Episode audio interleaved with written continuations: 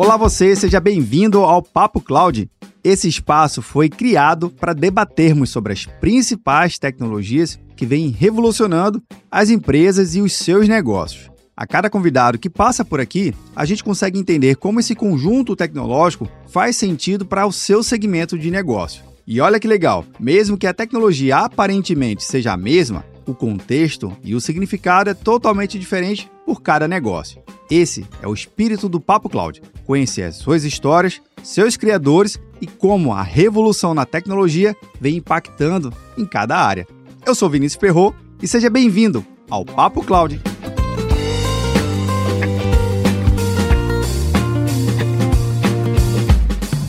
Estamos gravando aqui mais um episódio do Papo Cloud e nesse episódio eu conto com a Mariana Rocha da MOSP. Mari, seja muito bem-vinda aqui ao Papo Cloud. Muito obrigada, Vini. Muito feliz aqui de estar estreando minha participação em podcasts com você. E bora lá. Legal, muito obrigado. Eu agradeço aqui por estrear aqui com a gente. Tu vai ver que não é bicho sete cabeça, é o negócio mais simples do mundo, é um bate-papo. Só que nesse caso aqui é um bate-papo pela internet, né? A gente sabe que a internet facilita e nos possibilita esse tipo de conexão rapidamente, né? Mas, Mari, é, normalmente eu peço que os meus convidados se apresentem um pouquinho para contar um pouco da sua trajetória de carreira, enfim, o que, que tu já fez e o que, que tu está fazendo aí dentro da, da MOSP também, por favor. Já fiz de tudo um pouco, em termos de setores e segmentos. Eu já estou um tempinho no mercado, né? Vai fazer uns 16 anos aí, enfim. Depois que a gente para de contar, eu comecei estágio, todo aquele esquema normal, né? Faculdade, eu fiz SPM, fiz comunicação. Na época a gente tinha aquela pressão de fazer estágio, onde você vai estagiar, tal, tudo mais. Enfim, passado isso, eu entrei no. Terminando a faculdade, eu entrei no programa de training da B2W. Se eu não me engano, sei lá, um, dois anos depois da fusão, se mulher foi um. Legal. Porque nós tinha muito aquele choque de cultura, submarina americanas, enfim. É, foi uma experiência muito boa para mim, porque era um negócio muito, tipo, vai lá e faz. Opa! Mão na massa. exato, muito legal. Eu não sei hoje como que é, deve, a cultura deve estar, enfim, de certa forma, bem diferente, né? Porque já se passaram vários anos disso, mas na época era assim, eu achei sensacional porque eu sou muito esse perfil do de não precisar de um formato, de uma caixinha, sabe? Me dá espaço, eu vou lá e faço o que tem que fazer. Se der errado, ok, deu errado, vamos voltar e fazer, enfim. Então, é, acho que isso ajudou muito a, a, alimentar esse meu lado e eu segui na minha carreira por esse sentido. É, depois disso, eu tive passagens por empresas como Flores Online. Imagina, isso é, a gente tá falando de. Entrei no programa de treinos em 2008. Flores Online eu trabalhei em 2010, sabe? Tipo, você não tinha Instagram. então, assim, para marketing, hoje, quem trabalha com marketing digital hoje, é quando a gente, eu vejo meu dia a dia aqui, tipo, como o Instagram ele se tornou essa ferramenta e naquela época ele existia, a gente vivia assim, tava tudo bem. Exato. É, né, o Facebook ainda, tipo, tava naquela coisa, tipo, dos anúncios, de acertar a plataforma e tudo mais. Então, assim, isso da visão de anunciante, tá? As agências, provavelmente, naquela época já estavam bem mais adiantadas. Então, assim, acho que eu sempre fui pegando muito pelo desafio. Minha primeira startup que eu trabalhei foi a Juve, isso foi em 2013 que infelizmente não deu certo, mas também foi uma outra escola para mim muito legal de estar tá próximo dessa cultura mais ágil, dessa, dessa, desse ambiente dinâmico, de você poder ser estratégico e hands-on ao mesmo momento. Então, tipo assim, isso sempre foi algo que, que, que me alavancou muito em termos de, de experiência mesmo, de aprender. Sim. Então, eu sempre fui muito aberta a aprender até hoje. Não tenho medo de dizer que eu não sei fazer alguma coisa e que vamos aprender junto e vamos fazer. E eu falo muito isso pro meu time, sabe? Melhor tentar e errar do que não tentar. Boa. E, enfim, fui passando por todas essas, essas, essas empresas, passei pela Contem um, um, período muito curto, que também é uma outra estrutura, que também me deu uma, uma perspectiva diferente, né? Uma empresa familiar, outra realidade, apesar de quando eu trabalhei na Fortnite também era familiar. E aí, trabalhei B2B, então uma experiência antes era na Vox, é uma EdTech, treinamento digital de inglês é, para empresas. Então, passei aí quase cinco anos lá, que também foi uma outra escola, porque, enfim, abriu um outro universo, que é o B2B, a prospecção, account-based marketing. Então, tipo, toda essa coisa de aprender de novo, começar de novo. Então, enfim. E aí, quando apareceu a oportunidade da mostra, eu falei, não, tá aí, vamos voltar pro B2C. Eu gosto muito dessa dinâmica, desse negócio, sabe? Mas temos que fazer acontecer no B2C, porque é mais rápido mesmo, né? Sem dúvida. Sem dúvida. Entrei pra Mosper pra começar, então eu fui a pessoa número dois aqui no Brasil. Caraca. É, número um foi meu parceiro. Legal. o Edu, meu parceiro, head de operações. E aí, logo depois eu entrei com, com o marketing, montei o time. A gente já tinha um time no México, né? Porque a gente já tinha operação no México. Legal. Mas aí estruturei o time aqui do- de marketing do Brasil. E, cara, estamos fazendo acontecer. Nosso objetivo é levar a educação financeira para o maior número de famílias possíveis no Brasil. A gente tem aí os próximos, os primeiros 10 meses de muito trabalho, mas também de, de algumas conquistas importantes. É, ainda mais quando a gente fala de uma empresa em estágio seed, é, que está lá hum, não só tentando viabilizar um negócio, mas viabilizar e se provar, né? Mostrar, cara, isso faz sentido, isso é rentável, é possível. Então, de novo, outra, outro universo pra mim, começando um pouco meio que do zero, mas assim, é isso que eu acredito muito, sabe? Acho que a minha trajetória profissional foi muito nesse sentido de, cara, não sei fazer isso, mas eu posso aprender. Então, é, é, isso me deu uma, uma, uma visibilidade em termos de negócio, em termos de liderança, estrutura, enfim, N experiências muito diferentes, né? Sim. Em tipos de empresas muito diferentes, me ajudou a construir esse repertório aí, que, enfim, é o que é. Mas Mosper praticamente.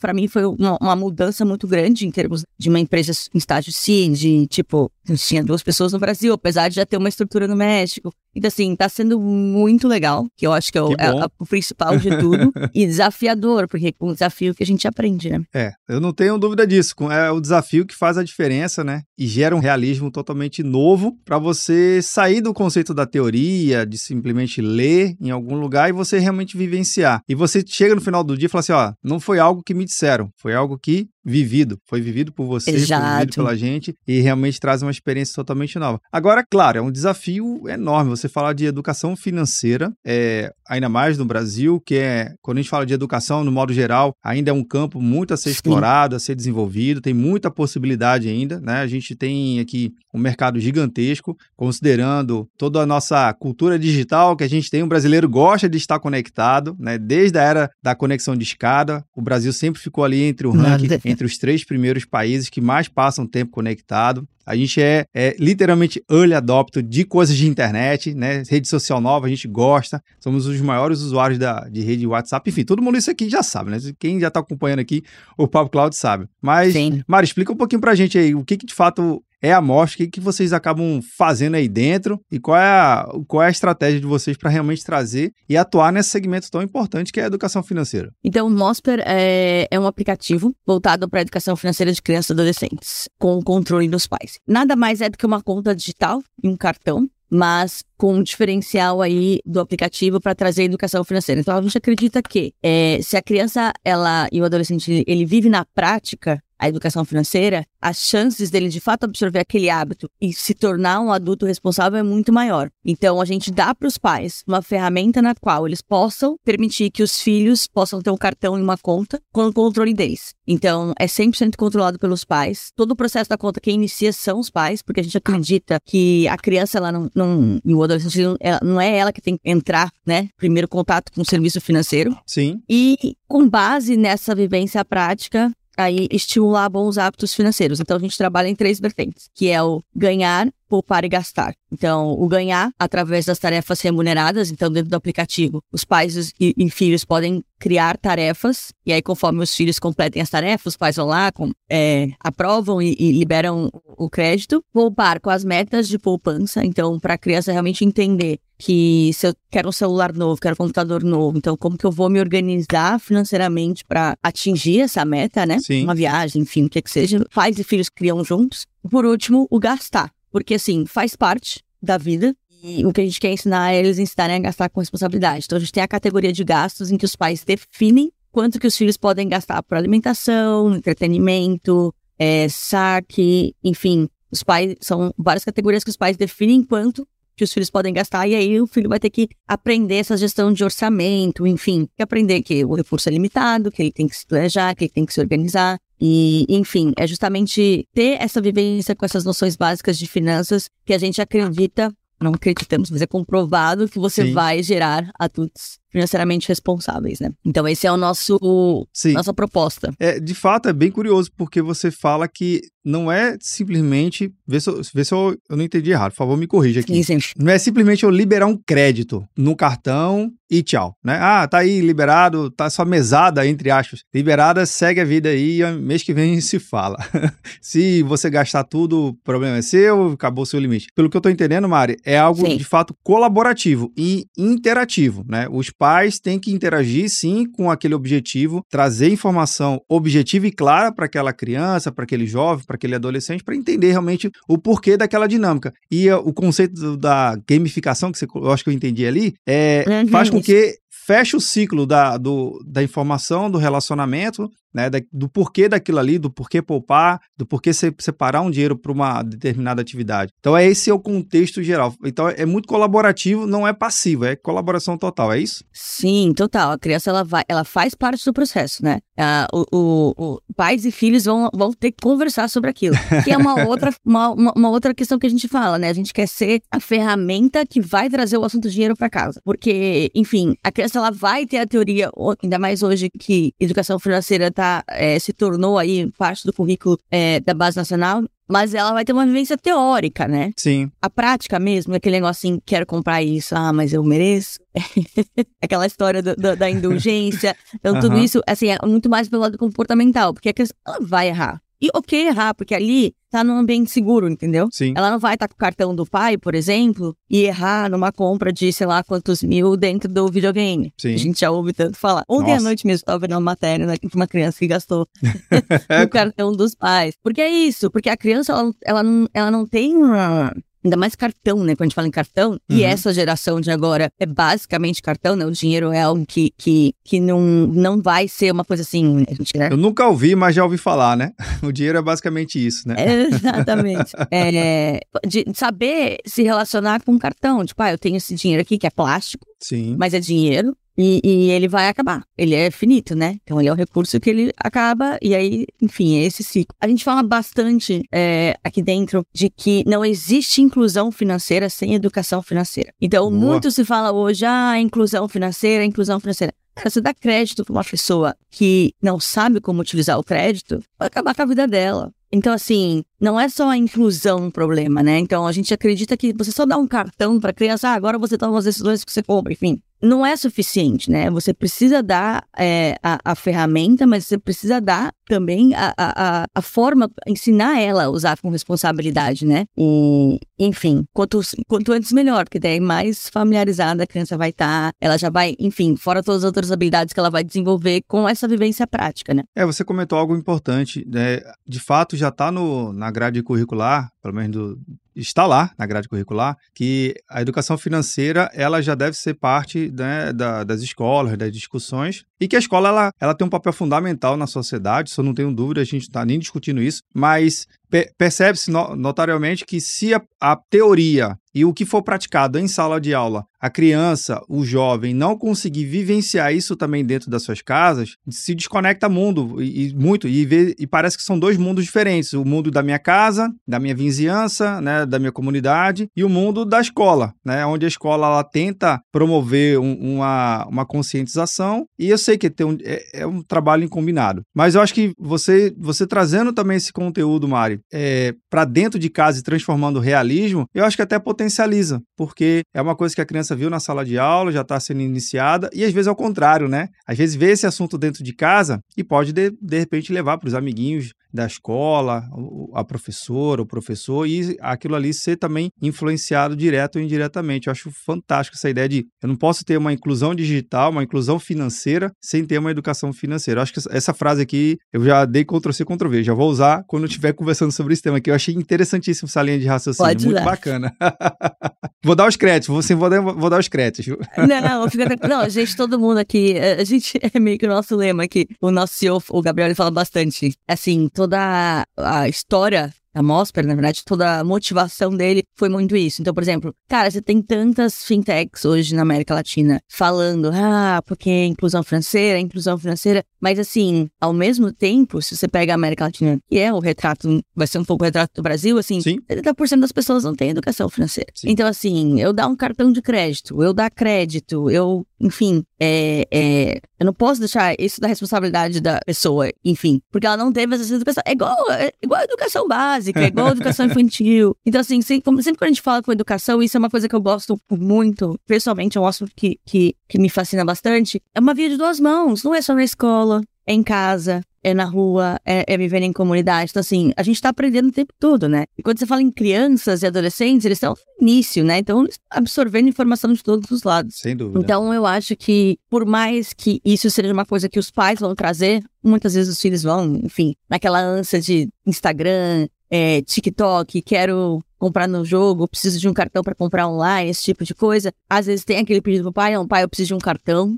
Meu pai fica chamando um cartão. É, e aí tem aquela história do pai que dá o próprio cartão. Enfim, cada família vai ter um contexto diferente quando a gente fala de finanças. Né? A gente tá no Brasil, a gente tem do A ao tem muita coisa aí no meio. E eu acho que, sim, a gente quer trazer a ferramenta e a família aplicar dentro do seu contexto. Porque tem isso também, né? Sim, e eu acho que justamente nesse contexto que dá um gancho aqui é existem diversos tipos de cartão, né? Existem diversas modalidades de cartão também. E existe ainda o velho, assim, a gente ainda vive com o dinheiro físico, né? O dinheiro real, de papel, de moeda, de metal, presente, né, no nosso dia a dia. Cada um tem seus benefícios, tem suas características, tem suas facilidades, né? Explica um pouquinho pra gente, assim, em relação ao cartão versus o dinheiro, o que, que a gente pode estar tá tentando trazer de um equilíbrio, justamente falando da educação financeira. Quando a gente fala uh, da nossa proposta, salvo tendências, tá? Nem vou entrar no tendências aqui. Tá bom. O cartão ele é mais seguro. Pro pai, o cartão é mais seguro. Por quê? Porque ele vai ver todas as notificações em tempo reais de todos os lugares que o filho tá. O cartão Mosper, ele é bloqueado em negócios proibidos para menores. Então, a criança ou adolescente ele não vai conseguir fazer uma compra num site de aposta, por exemplo. O cartão já é bloqueado, não vai passar essa compra. Que a gente fala né, que é o controle parental. Exato. Assim, o pai tem mais controle com o cartão e mais segurança. Então, tipo assim, se a, se a criança for. É um cartão, acho que vale, eu devia ter falado isso antes, é um cartão Visa pré-pago. Ok. Então o cartão, ele é antidívidas, a gente fala. A criança não vai conseguir. Até porque uma criança não, deveria, não deveria fazer dívida. Mas. Por favor, não. Exato. É, é, é, justamente isso que a gente está lutando contra. Então, assim, o pai estabelece quanto que a criança pode gastar. Se ela perder esse cartão, se roubar nesse cartão, coisa, as categorias de gasto, as regras da categoria de gasto também vão servir para a pessoa que comprou. Então, assim, não é que ele vai conseguir gastar, comprar, enfim, é, é, muito mais seguro. E o pai consegue bloquear e desbloquear no cartão pelo aplicativo rapidinho. Então, tipo assim, é segurança. Como você tem filhos? Tenho, duas meninas. Estão pequenininhas ainda. Uma de seis e uma de três é, anos. Mas você sabe o quanto que, quando a gente fala em segurança, é, pensando nos nossos filhos, o quanto a gente, o quanto a gente, né, valoriza Verdade. isso. Para os pais é isso. O cartão é segurança. Sim. Eu sei onde ele está gastando, eu consigo ali bloquear, desbloquear, se precisar, sei lá, perder o cartão a gente está falando de jovens e adolescentes e crianças, enfim, que estão se familiarizando ainda com essa questão de ter um cartão, enfim. A segurança é o principal. Eu acho que em termos que a gente faz, óbvio, também vai poder sacar. Só que o pai também pode pôr um limite para saque. Então, sua mesada é 100 reais, 30 reais alimentação, 20 reais videogame, 10 reais saque se precisar sacar. Então, é óbvio que é uma emergência, enfim, a gente nunca Verdade. sabe. Mas a ideia é que a gente concentre o máximo possível no cartão justamente para trazer essa segurança para os pais. Assim, algumas pessoas falam assim, ah, o dinheiro vai morrer. Assim, dificilmente o dinheiro vai morrer pensando em, no macro, porque é, muita gente ainda se beneficia do dinheiro, né? Daquela anonimidade, da, da, na, do anonimato do dinheiro. Então, acho que difícil assim falar, mas eu acho que essa geração, enfim, que vai consumir muito mais online, já consome online, né? Eles já estão comprando no videogame, elas já estão fazendo pedido pelos aplicativos de comida, é, eles estão comprando em lojas online. Então, assim, Pix. Acho que o Pix também é, é, é uma ferramenta que veio sem, muito para mudar isso. Dúvida. Você não precisa mais andar com dinheiro, porque todo mundo aceita Pix. Então, acho que isso traz um pouco mais de segurança para os pais e praticidade, né? Aquele negócio, tipo, você vai deixar seu filho na escola e falar, ai, pai, eu precisava de dinheiro hoje para sei lá o quê. Cara, você vai lá, abre sua conta, mostra e manda, faz um Pix na hora.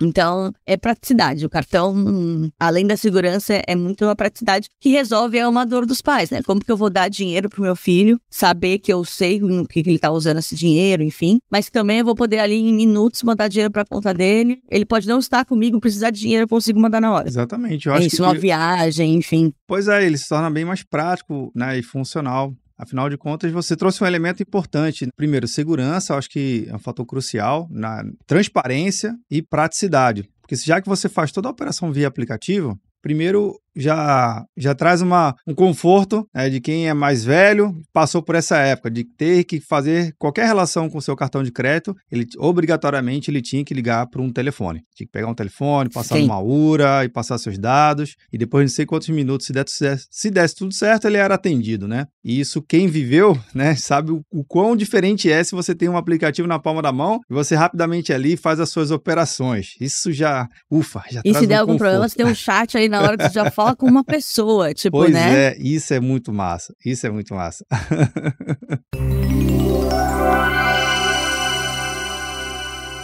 um ponto importante é, de novo, segurança. Se você também está tendo essa. A, relação, a educação financeira, ela também leva. Uma das pautas é a segurança, né? De como você se proteger, como você evitar de não estar tá deixando o cartão dando bobeira ou passando o cartão em qualquer, qualquer site, em qualquer loja. Segurança é sim algo importante para colocar em contexto. Isso é uma outra coisa que a gente fala, que eu esqueci de comentar, que é o cartão virtual. Então a criança ela vai ter o cartão físico, mas ela Sim. também tem o cartão virtual para fazer as compras online, que eu acho que também agrega aí a questão de segurança na hora de, de fazer compras pela internet, né? Exato. Agora, Maria, esse conceito também de cashless, né? O, o futuro do sem dinheiro. Explica pra gente aqui, para deixar bem claro. Eu, assim, o dinheiro oficialmente, né? O dinheiro enquanto capacidade monetária, capacidade de compra e venda, não vai deixar de existir. Talvez a- a- o formato dele, né? Mude um pouquinho, ele crie outros formatos. Mas, enfim, explica aqui pra gente que danada é isso aí. Olha, eu acho. é, existe uma grande movimentação, é um fato. O mundo tá caminhando para isso, né? Óbvio, em velocidades diferentes, mas há um mundo mais sem o papel moeda ali, né? Mais para transações digitais. Até porque hoje você tem ferramentas, você consegue mandar dinheiro daqui para a Europa, enfim, você consegue ter uma conta internacional. Assim, a- as barreiras elas estão menores, né? E muito pelas transações digitais. Então eu acho que assim, no futuro, muito provavelmente, uma- a maior parte das transações financeiras vão ser feitas eletronicamente. Massa. Mas você ainda tem muita, desigualdade, né? Então você vai ter países que estão, tipo, muito próximos disso. Canadá, por exemplo, 5% dos pagamentos no Canadá é feito por dinheiro. Caramba, Na Noruega é, é 4,5%. bem pouco. Então, assim, é muito pouco. No Conselho Europeu de Pagamentos, as transações de dinheiro representam apenas 1% do PIB da Suécia. Em 2019, a gente tá falando isso. O Brasil tem o Pix. Claro, tudo isso vai contribuindo para que você, enfim, não precise do, você não precise do dinheiro, é- essa necessidade. Mas você ainda tem alguns benefícios do dinheiro, que é o anonimato, por exemplo. Então, eu vou gastar numa coisa que nem. Enfim, aí a gente entra pela questão de corrupção, enfim, entra todo esse. que as pessoas não querem Uhum. saber onde, tá, onde esse dinheiro está indo. Mas, ao mesmo tempo, você tem uma questão de, de desigualdade. Tem pessoas que não têm acesso a um cartão, pessoas que não têm acesso a um banco ainda. Por mais que isso esteja se popularizando, enfim. Então, assim, a, a velocidade com que isso vai acontecer, óbvio, vai ser diferente. Isso que você tá falando, quando a gente fala de Europa, Estados Unidos, Canadá, e quando a gente fala da América Latina, alguns países da África. Então, assim, é diferente essa. Óbvio, tem uma movimentação muito grande, tem, mas vai ser em velocidade diferente, assim como tudo um pouco no mundo, né? Verdade. Apesar da globalização ter trazido aí coisas que são mais, mais rápidas, mais ágeis, a tecnologia é a grande responsável disso, mas você ainda tem um fator econômico, social que vai afetar muito isso. Mas quando a gente fala, pensando em Brasil, pensando nessa geração, né, essa geração Z, geração alfa, para eles dinheiro vai ser uma coisa assim muito difícil de- deles se relacionarem, de verem benefício, eu acho, sabe? Porque assim, você tem até o banco sacar o dinheiro. Você tem que até o caixa eletrônico sacar o dinheiro. Já criou um obstáculo aí, né? Se eu tenho um cartão, se eu tenho essa facilidade, eu vou optar pelo cartão, eu vou optar pela forma mais prática. Então, acho que, assim, cashless, ele é uma tendência, as transações vão diminuir, as transações de dinheiro vão diminuir, elas estão diminuindo, mas é uma coisa que vai desaparecer, assim, sabe? Tipo, ah, foi, não existe mais dinheiro. é tipo isso, né? É, é, pelo menos para quem é mais novo, talvez nunca tenha visto a nota de um real. Mas a nota de um real já existiu, né? Só para deixar bem claro. Moeda de um centavo. É, moeda, moeda de, um centavo, centavo é, é, tipo um negócio que. Quem tem, tem é só porque... item de, de colecionador hoje em de dia. De colecionador, né? exato. Mas eu acho Mário, você está falando um, um ponto importante e, de fato, você para você criar dinheiro, para você fazer dinheiro, e eu estou falando literalmente o item, a moeda e a cédula, sim, sim. isso tem um custo. Não é qualquer papel, não é qualquer moeda e não é qualquer empresa, né? Só para deixar bem claro, né? Para você Exato. de fato imprimir isso em cédula, é, e se transformar numa moeda verdadeira, original, né? Não aquelas falsificadas que ainda circulam muito. É um custo, é um custo caro não só para produzir, mas para distribuir e fazer com que aquelas cédulas cheguem a todo o Brasil, né? O Brasil é muito grande, então para fazer distribuição daquilo ali é um, é um custo operacional. Mas você foca um, ponto importante, porque se eu já tenho, por exemplo, uma barraca de cachorro-quente, uma barraca na feira, um, sei lá, vou pegar um, um transporte público, alguma coisa assim, e eu já tenho ali mais facilitado o dinheiro no cartão, eu passo cartão e aquela, aquela compra, ela automaticamente ela é reconhecida. Também acontece se por alguma coisa surgir uma compra não reconhecida, é fácil também ir atrás e investigar e bloquear aquela compra. Então, a, a segurança que o cartão traz e a praticidade é enorme, né? Sim, eu ainda vejo que a gente ainda vai usar por um bom tempo, pelo menos aqui no Brasil, o papel em papel moeda ainda, mas a proporção vai estar tá cada vez mais próxima a zerar. Visto o Pix, que você comentou super Sim, bem também. Acho que o Pix é, é uma coisa que está revolucionando muito o modo como o brasileiro ele fala do dinheiro. Hoje ninguém fala assim, ah, é, me diz o número da sua conta, faz um Pix aqui que tá tudo certo. Faz um Pix. Onde que eu tava, mas eu tava na rua, tinha uma, uma senhora vendendo pano de prato. E aí ela falou, ah, mas eu, eu falei, ah, mas eu não tenho dinheiro. Ela falou, ah, mas eu aceito o Pix. Olha aí. eu perguntei, você tem maquininha? Eu perguntei, você tem maquininha de cartão? Ela, não, não tem, mas eu tenho Pix. E, e é isso, entendeu? Tipo, você, você tá. É uma barreira bem grande que você tá removendo, né? Então. É, e facilitando também pro, pro microempreendedor, enfim, aquela pessoa que tá tentando fazer a vida, né? Tipo, é, e essa coisa de cair na hora, sem custo, enfim. É. É, diferença pra quem enorme. viveu lá atrás a, a CPMF, CPMF, não, imposto. É. Que tudo tinha um custo, chegar no Pix e falar, nossa, cai na hora e não tem custo, sabe? Então, tipo, Pois é, eu acho que é bem legal. Bem legal, assim, nesse aspecto, né? Sem dúvida. Traz todos os problemas, como tudo sempre vai trazer, né? Mas. Mas eu acho que o teu papel, Mari, é, junto né, da, da, da MUSP, eu acho que é interessante porque deixa bem claro que a educação, a sociedade ela vai mudando, vai adquirindo novos hábitos, novas formas de relacionamento, de compra, de venda, de receber aquele dinheiro, ela vai, vai sendo inserida e naturalmente algumas vão deixar de, vão deixar de ser usualmente, né, bem bem bem casual. Eu me lembro, é raro sacar um dinheiro, eu não lembro assim, ter que sacar o dinheiro para pagar alguma conta em espécie, é super raro, devido à praticidade que você comentou. E imaginar daqui como é que seria a sociedade, ou como será a sociedade, como você pesquisa aí, vive esse mundo, daqui uns 50, 100 anos, será que a gente realmente vai chegar numa sociedade 100% cashless, 100% grana nenhuma impressa, eu vai virar tudo, tudo um museu de história, né? A gente vai, vamos lá no Museu do Dinheiro, como é que era feito o dinheiro antigamente? Agora, será que a gente chega nesse estado da arte? Eu, assim, particularmente, eu acho muito, lá em 50 anos o dinheiro vai estar no museu. É, pode ser que em alguns países isso aconteça, tipo países menores, com economias mais estáveis, que acabam, enfim, conseguindo operacionalizar esse tipo de coisa. Só que ao mesmo tempo, tudo é exponencial. É aquele negócio, quando você assistia 2001 Odisseia no Espaço, como que ele Sim. imaginava que ia ser, tipo, e as coisas são muito mais rápidas. Então, a gente pode falar, ah, daqui a 100 anos, provavelmente. Mas assim, pode ser daqui a 70, 50, enfim, porque tudo é muito mais rápido. E, e, essa geração que tá vindo aí, enfim, sempre tem uma geração nova, né? Esse é o negócio. Sempre vai ter uma geração nova que vai estar, tá, tipo, à frente da geração. E, sim, que vai sempre movimentar e trazer coisas novas. Então, se você pega, sei lá, da geração dos nossos pais, enfim, até hoje muita coisa mudou. Sem então, a me espanta que algumas coisas não tenham mudado mais rápido. Então, por exemplo, você tem uma, uma mesada digital, igual o Mosper. A gente está em 2022, a gente começou, a gente, o aplicativo está disponível desde janeiro. Então, assim, cara, a mesada digital, ela, ela, ela existe, ela é real. Muitos pais já tinham o seu jeitinho de dar a mesada digital, Sim. com certeza. Mas, assim, pode ser melhor. Sim, pode ser melhor, né? Então, esse objetivo de, de, de trazer a tecnologia para ajudar, porque é, esse é o, é o principal objetivo da gente inovar em tecnologia cada vez mais é para ajudar a vida das pessoas, esse é o objetivo de Mostra. Então, facilitar a vida desses pais, mas também dar autonomia para a criança. Então, assim, essas crianças elas já vão nascer com uma ferramenta a mais. Elas já vão é, se desenvolver com uma ferramenta a mais que a gente não tinha na nossa época. Então, isso tudo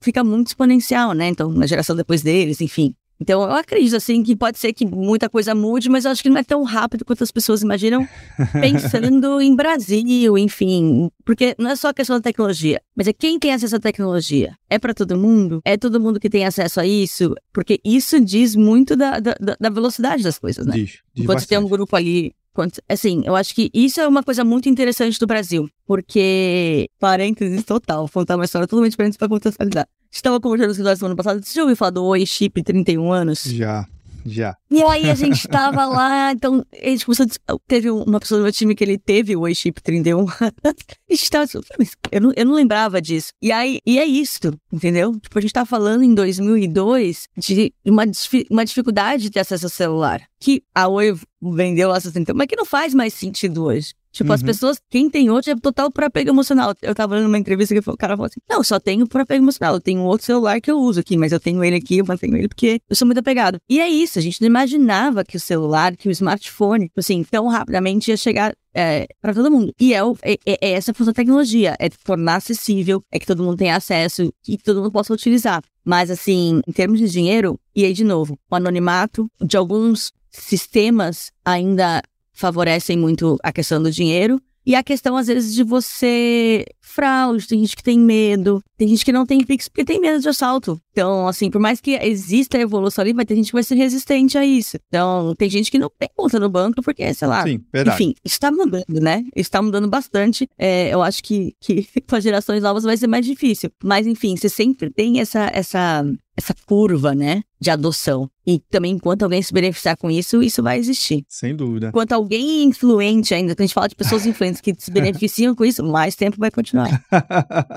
Mas eu acho que é, é uma força natural. Dá o tempo ao tempo e as coisas vão se provando Exato. por si só. O que vai perdurar, o que vai sucumbir, isso é fato. E a tecnologia ela acaba trazendo essas novas possibilidades, sem sombra de dúvida, Mari. Mari, Agora, uma última pergunta aqui. Eu sei que a gente tem muito assunto, principalmente é falar sobre educação, é um tema muito importante. Mas vamos lá, pergunta que traz todo esse pano de fundo do, da tecnologia. Não tem resposta certa nem errada, nem para o lado técnico ou não lado técnico. É o seu sentimento. O que, que você acha sobre o tema? Pergunta é o seguinte: para a Mari, o que, que é essa tal da computação em nuvem?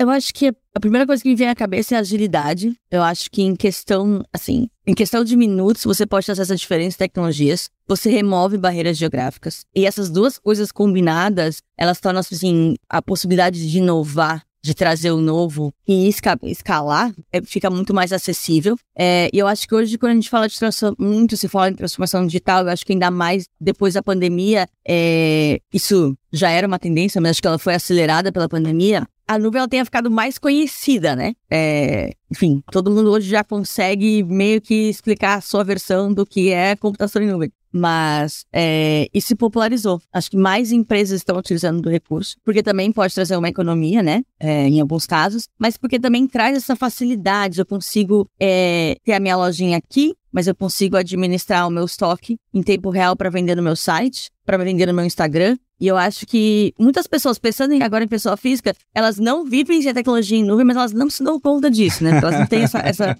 essa ideia de tudo que está por trás daquilo, né? Sim. E assim, eu acho que viabilizou muita coisa e facilitou muita coisa em termos de inovação em tecnologia. Eu acho que era, era um caminho meio que inevitável, talvez, para quem estivesse lá atrás. Mas é um, um, é uma ferramenta, assim, acho que a computação em nuvem, ela, ela acelerou muita coisa. E ainda bem, né? Que bom. porque senão eu nem tava falando aqui com você agora. Porque assim, se você pensar na minha trajetória profissional, se você pensar em startup por si só, Sim. É, você tem uma empresa que tem acesso a tecnologias que uma empresa grande, com muito mais capital tem, a nuvem facilitou muita, muita, muitas dessas coisas, até para você oferecer seu serviço, né? Seu, seu aplicativo, enfim, o que é que seja. Verdade. Mas, Mário, muito obrigado pela sua visão aqui compartilhada com a gente. Riquíssimo papo. A educação financeira é um ponto surreal, assim, acho que a gente tem muito a ser explorado, muito ainda a trabalhar. É, é árduo, é suor. Sucesso na sua jornada, sucesso aí E portas abertas, volte mais vezes, viu? Obrigada pelo convite, Vinícius, e espero voltar mais vezes. Legal, bacana. Bem, e você que tá vendo ou nos ouvindo, o que, que você achou com o bate-papo com a Mari? Eu achei super legal, principalmente falar sobre educação financeira. É um tema que você não somente deve praticar e exercitar uma só vez, viu? Tem que ser constantemente, diariamente. Obrigado pela sua participação e audiência. Esse bate-papo nunca termina por aqui, né? A gente continua discutindo lá no site do Papo Cláudio. Tem link na descrição. Muito obrigado pela sua participação. E aí, tá na nuvem?